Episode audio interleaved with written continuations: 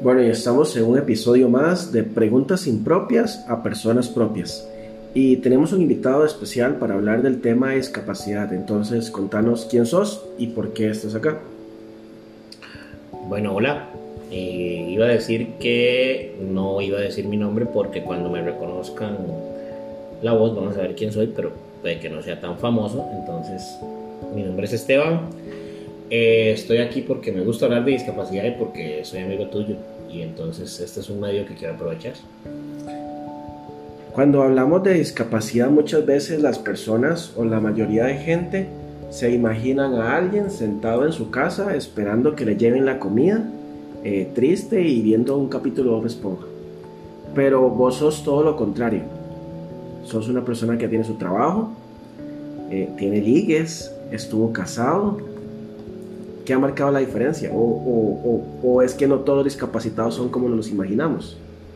Es un todo, es un todo eh, donde tienen que ver las partes, pero eh, la mera responsabilidad o la gran responsabilidad la tiene la familia como tal, donde llega una persona con discapacidad, esa persona tiene, o más bien esa familia tiene la responsabilidad de darle una buena calidad de vida a una persona con discapacidad cuando llega a una casa, que está bien, la familia no tenga tal vez la, la capacidad precisamente, o más bien de informarse, o tal vez no tenga un estatus social, un estatus social eh, bueno, por decirlo así, pero este sí, sí es importante, ¿verdad? Que a la persona con discapacidad la traten con cariño, con amor, que se eduquen, que averigüen cómo deben adecuar la casa, todas estas cosas, que cómo va a integrarse ese niño a la sociedad, porque como te digo, es un todo en donde ya per se eh, muchas personas en este país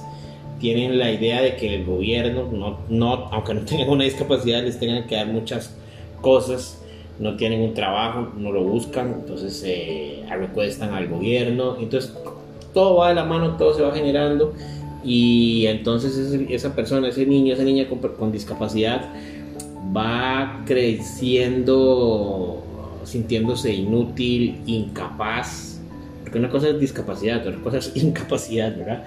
Este, y va sintiéndose inútil. Eh, y bueno, hablemos que tal vez no, que no tenga un estatus social bajo, sino alto, pero las personas que velan por él ya lo encapsulan, lo cuidan, lo meten en una burbujita y lo hacen sentir que no vale nada.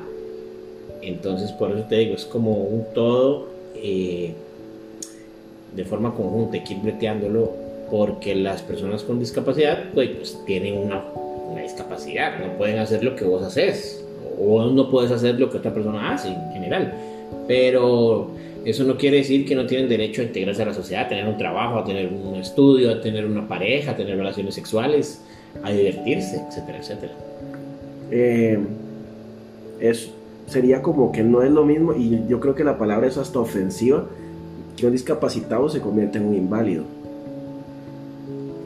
Mm, de hecho, no sé ni dónde salió ese término, inválido, y es que, bueno, es, es esta carajada de los términos que va, digamos que evolucionando, cambiando, y yo creo que es eh, que te dicen no es correcto de acuerdo a tal ley o a tal institución, etcétera, etcétera. Yo ya lo, yo ya lo he logrado hacer eh, esa forma de pensar como no es de acuerdo a lo que yo pienso, ¿verdad? Este y eh, a ver, todo tiene que todo tiene que ver o para mí se va por las etiquetas, porque es para integrar personas a la sociedad, pero ¿qué es la sociedad? La sociedad es la de hombres blancos, la sociedad de las personas que caminan bien, la, sociedad de las personas que pueden procrear hijos. Entonces ahí se segrega gente de otras razas, se segregan, se mujeres, gente de otros géneros, etcétera, etcétera, etcétera, etcétera. Entonces igual pasa con las personas que tienen alguna limitación. Eh, y creo que todos tenemos una limitación, tengamos unas muletas, un bastón, no los tengamos o no, no vos, vos yo puedo subirme a un árbol y vos no, entonces ¿qué? Sos discapacitado porque no puedes subirte a un árbol, ¿verdad? Entonces creo que los tecnicismos son los que entorpecen muchas veces el avance de las personas como sociedad. Pero más allá, igual de lo que diga una ley, más allá de lo que diga, lo que sea políticamente correcto, eh, en vos cuál es la palabra que consideras o cómo te gustaría o cómo te sentís cómodo que te llamen, porque al final es necesario hacer una diferencia hacia una persona con una discapacidad o realmente es algo innecesario. En vos qué suena. Qué pereza y qué jodido, pero a veces creo que sí, es necesario, ¿verdad? Eh, nunca me gusta pensar cómo me gusta que me llamen, más sí, no como no me llamen, como no ¿Cómo me llamen. te gusta que te llamen? Eh, por ejemplo, eso, inválido, porque si vos te pones, es que a veces la gente repite como logras y en automático y si se ponen a analizar una palabra inválido, que es un inválido, algo que no tiene validez, ¿verdad? Y algo que no tiene validez es un cupón, ¿verdad? Eh, o gente que usa una persona que le falta una pierna, es que él está entero, o sea, yo digo que es una comida china o un caso, o le falta una pieza de un castillo de Legos para decir que no está entero, ¿verdad? Entonces, la gente a veces como que no usa el sentido común. Persona especial es ofensivo. Eh, persona especial, sí, porque, o sea, si vos te pones a poner, a ver el concepto de especial, ¿qué es especial? Algo que vale más que otra cosa, ¿verdad? No hay que ir mucho al diccionario para saber que una persona que es especial, eh, ¿lo vas a tratar de forma especial? Bueno, tal vez sí, en una caja, en un parqueo, etcétera, etcétera, pero eh, tampoco es el, término correcto. Yo ya te digo, yo no me he puesto a pensar cómo quiero que me llamen, pero diría una persona con limitantes, con limitaciones, tal vez, eh, no sé, con respecto a vos, que no tienes unas muletas o tenés bueno, pero puedo tener problemas de que no veo a dos metros de distancia. Hasta eso, hasta eso, porque hasta dónde se delimitan las discapacidades, ¿verdad? Físicas, mentales, cuáles son menos, cuáles son más, las que se anulan. Ahora el tema de la salud mental que está súper infravalorado. Sí. Entonces... Pues hay días en los que, bueno, al menos con el trastorno de ansiedad hay días en los que yo creo que no hay capacidad ni para levantarte de la cama. Entonces, no es ni siquiera que no puedes caminar, es que no te puedes levantar de la cama. Serías un discapacitado emocional. Imagínese. ¿Es Costa Rica un país fácil para las personas discapacitadas? ¿Es un país que se pueda transitar bien, que tenga el suficiente recurso y disponibilidad para que vos puedas transitar bien por este país? Para nada. ¿Por qué?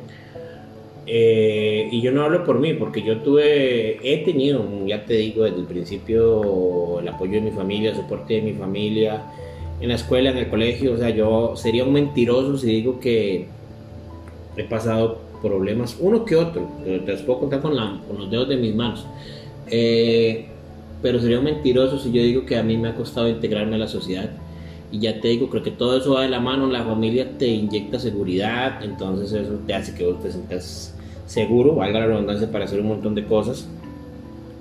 Y que vos te empoderes, ¿verdad? Y que vos aprendas y te leas de tus derechos, tus deberes, eh, qué te pueden hacer, qué no te pueden hacer, qué te están quitando.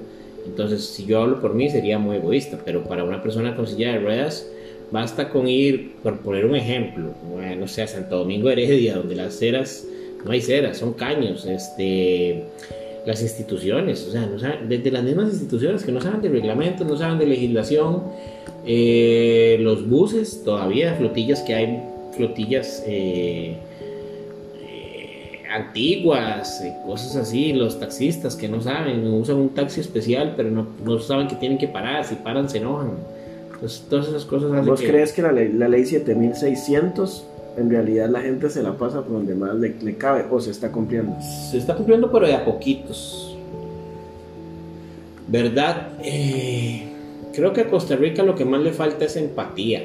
Y tiene poca empatía y mucha indiferencia a las personas tenemos. Entonces cada uno verá por lo suyo. Vos ves gente que va caminando por la calle eh, todo es ahora en redes sociales, toman una foto para quedar bien y no lo digo con personas con discapacidad, lo digo con indigentes, lo digo con animales, lo digo, etcétera, etcétera, etcétera. En el, en el ámbito artístico, pues aparte de la amistad que nos une, eh, en el ámbito artístico vos contás una anécdota de un restaurante que se las daba inclusivo y al final era lo menos inclusivo el planeta Tierra. les ha vuelto una moda ser inclusivo, pero la gente... La gente no sabe qué es ser inclusivo. Ajá. Y lo usa para su conveniencia eh, inclusivo de ser incluir, incluir, ¿verdad? No inclusivo incluyo a a quién quiero yo incluir y tienes que incluir a, todo el mundo, ¿verdad? Entonces, Eh, si bien es cierto que hay un montón de sectores de la sociedad y un montón de luchas, cada una por aparte, cada una con su lucha, pero entonces si no vas a saber usar un término, no lo uses. Me explico, porque la gente lo que es es eh, incongruente. Porque vos puedes llegar y decirte ese chiste mío que es un escenario falso, pero y hasta le pongo nombre de lugar, etcétera, etcétera, pero, pero yo hablo en general eh, que son inclusivos porque eh, usan una E al final de una palabra. Eh, entonces eso ya los convierte en inclusivos y, y lo que te decía anteriormente, la gente no lee ni se informa. Entonces como vieron que los demás usan una E, entonces usan una E y eso te hace inclusivo. Pero ¿y en dónde está la legislación en cuanto al reglamento del ley 7600 rampas? No tienen, entonces ¿para qué se llaman inclusivos? Me explico. Yo no puedo llegar y decir que soy, que soy amante de los animales y que los protejo si como chancho o cerdo o pollo. Entonces no me puedo decir que soy superambientalista o no puedo, no, lo logro. Entonces ahí está mucha incongruencia con las cosas. Igual este, bueno, la idea de este podcast es plantear las preguntas o, preguntas impropias a gente propia, gente que en primera persona pueda contar las varas y realmente a mí me surge una duda y es que quiero que nos contes, vos estuviste casado y es un tema que para mucha gente es tabú en el sentido de que la mayoría de gente tiende a pensar, o podemos tender a pensar, me incluyo, que los discapacitados no tienen vida sexual, no tienen vida amorosa. Eh, esto es un mito, claramente. Va de la mano precisamente porque asocian discapacidad con eh, no funcionalidad de los órganos reproductivos o con no sensación o con orgasmos y cosas, y eso va más allá. O sea, es que es falta de, de educarse en cuestión de materia sexual y no saber que, por ejemplo, un orgasmo no tiene que ver con una amputación. Un orgasmo lo puedes tener vos o tu pareja o no, o sí. Eso va, eso va con, con, impotencia, con otro tipo de problemas. Entonces, eh, digo que a la gente le da pereza informarse de esas cosas y por eso asocian, por ignorancia, asocian y llegan a pensar ese tipo de cosas. Entonces, sí, yo me casé, verás que yo tuve, hasta la fecha lo sigo teniendo, eh, precisamente por ese, esa misma forma de pensar de la sociedad, eh, problemas con, no sé, familia política, suegros, suegras, cuñados, cuñadas, amigos de mis parejas, que eh, señalamientos de por qué están con esa persona, ¿verdad? Entonces, sí, yo me casé, tuve un noviazgo de seis años y seis años duré casado. 12 años. Sí, pero no me divorcié por algo como problemas de mi discapacidad como tal, el problema ya de matrimonio. Sí, sí. Y sí, sí, sí, fue todo un reto. Y entonces eh, tampoco me casé como por presión o algo así, sino como que sentí que ya tenía que dar ese paso. Entonces, ni por probarle nada a nadie, tampoco. Entonces, este, fue, fue algo bonito, una experiencia. a la fecha, hoy vos te consideras una persona plena. Uf, vieras qué difícil, mae, porque Yo creía que sí. Entonces llegaba a una etapa que lo tenía todo, mi familia, llegué a ser comediante, mi carrera, mi trabajo, ¿verdad? ¿verdad? ¿verdad? Pero te das cuenta que eh, algo va bien y de repente algo no va bien y, nunca habías pasado por esa situación. Eh, en el caso mío fue después de mi matrimonio, me divorcié, pasó un tiempo, me hice una novia eh, conocí lo que la salud mental, por causa de ella, por problemas de ansiedad y depresión y todas esas cosas, me di cuenta que ella lo usaba para manipular. Entonces ya yo quedé como curado. O más bien, quedé curado, no, quedé traumado. ya tuve que tener contacto con una psicóloga, un psicólogo, y ya me di cuenta, y ya uno se va descubriendo cosas, ¿verdad? Como que tiene depresión, que tiene ansiedad, que es controlador, que no sabe un montón de cosas, que no sabemos que tiene un montón de cosas, ¿verdad? Y todo va así como emergiendo, emergiendo, emergiendo, emergiendo, emergiendo y y pucha, creo que la plenitud no es inalcanzable, pero se tiene que bretear y es más difícil de lo que uno piensa. O sea, no es tan fácil como... Es que yo vivía antes en la cultura del positivismo. Creo que eso viene de mi mamá. Y viene a ser tóxico la cultura del positivismo, ¿verdad? Como que todo bien, bien, bien, sonriámosle siempre a la no todo es sonreírle. Entonces es Creo que no, creo que en eso, En- eso trato y breteo todos los días. En el, en el, en el mood, este mood, ¿verdad? De, de- obviamente esa, de ese positivismo tóxico en el que muchas veces caemos o un simple positivismo, ¿verdad? Eh, ¿Alguna vez has abierto los ojos y le has preguntado a Dios, a la del universo, y por qué soy discapacitado y por qué no puedo ser, por qué no puedo tener las capacidades completas? No, nunca le he hecho eso. Este. Porque si algo he aprendido es estar muy feliz y contento con lo que yo soy. Y si tuviera que volver a nacer, podría, pediría volver a nacer con una discapacidad. Eh, a veces la gente asume cosas por uno, como que esto se va a curar, que si no tiene una operación, ¿para qué esto? No ni siquiera me preguntan, ¿usted quiere quitarse las muletas? Entonces, este. Pero sí le preguntado a Dios por qué la gente es tan poco empática con ese tipo de cosas que te decía ahora, por ejemplo, por qué tienen que decirle a uno que porque tiene una discapacidad no puede tener una novia o no va a poder tener hijos, esas cosas. O sea, yo ah, lo, lo- que me punteo es eso. Pero no le digo a Dios, quítame esta discapacidad o esto que el otro. No, no, sino como, como esas cosas. eh, he perdido un trabajo, por ejemplo, hace muchos años, no me lo dieron porque tengo una discapacidad, entonces esas cosas son las que me enojan, pero no llegar a, a putear y a maldecir y decir, maldita discapacidad, no quiero tenerla. Puntualmente, puntualmente a lo largo de toda esta época, me imagino que a tu edad, eh, y no con eso ya que estás viejo, pero ya estamos adultos, ¿verdad? Me imagino que ese empoderamiento llega ahora, pero igual por el, por el, por el beneficio, ¿verdad? El apoyo que te dio tu familia, me contás que es el proceso, pero si vos te devolvieras a hablar con el Esteban de 10 años, de 11 años, que tenía muchas preguntas y muchos miedos en la vida, ¿qué le dirías? Miras que ese Esteban eh, era feliz. Yo, creo- que eh, el Esteban que empezó a tener dudas fue en su adolescencia y fue precisamente con temas de sexualidad y temas de pareja porque empezó a sufrir rechazos. ¿Verdad? Y justamente hace poquito fue el Día del Niño. Yo puse una historia de qué le dirías a tu yo carajillo y yo empecé y le dije que eh, yo le diría a mi Esteban niño que vos no tienes que probarle nada a nadie y ahora creo que vivo mucho así, probándole mucho a la gente que puedo hacer un montón de cosas, que estoy activo, que estoy que el otro, y llega a cansar.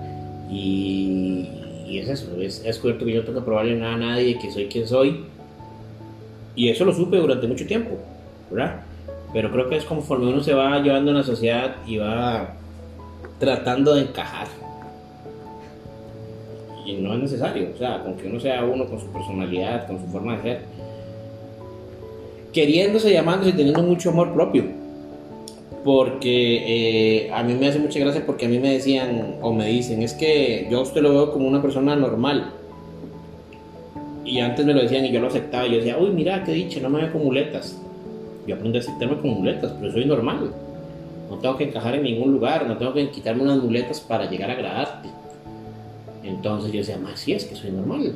Eh, quiero que invisibilicen las muletas, pero que las visibilicen también, me explico, ¿no? que, me, que me las invisibilicen para darme un brete, pero que las visibilicen porque las tengo y ocupo un montón de adecuaciones con, en la sociedad como tal.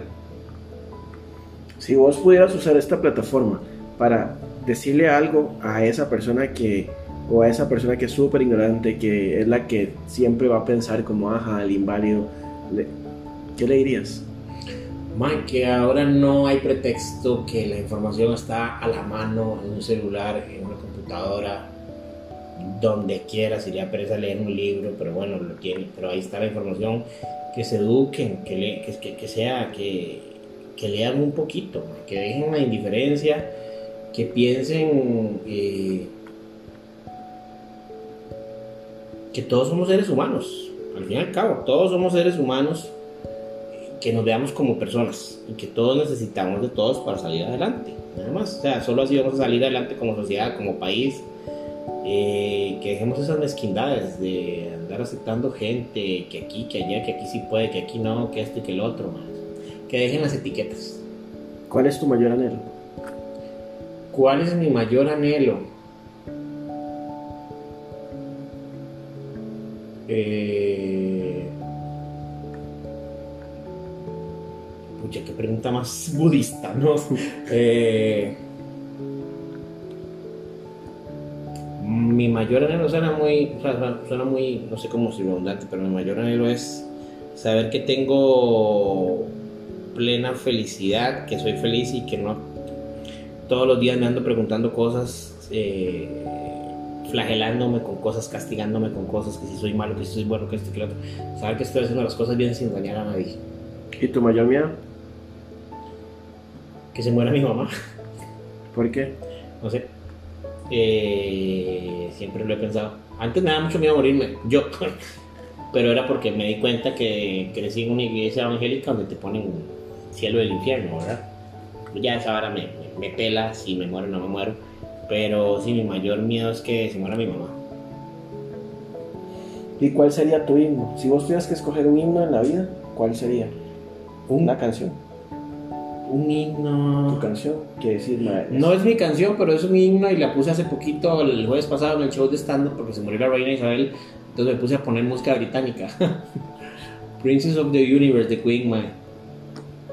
Pues con eso nos quedamos en el podcast entonces. Qué buena, man.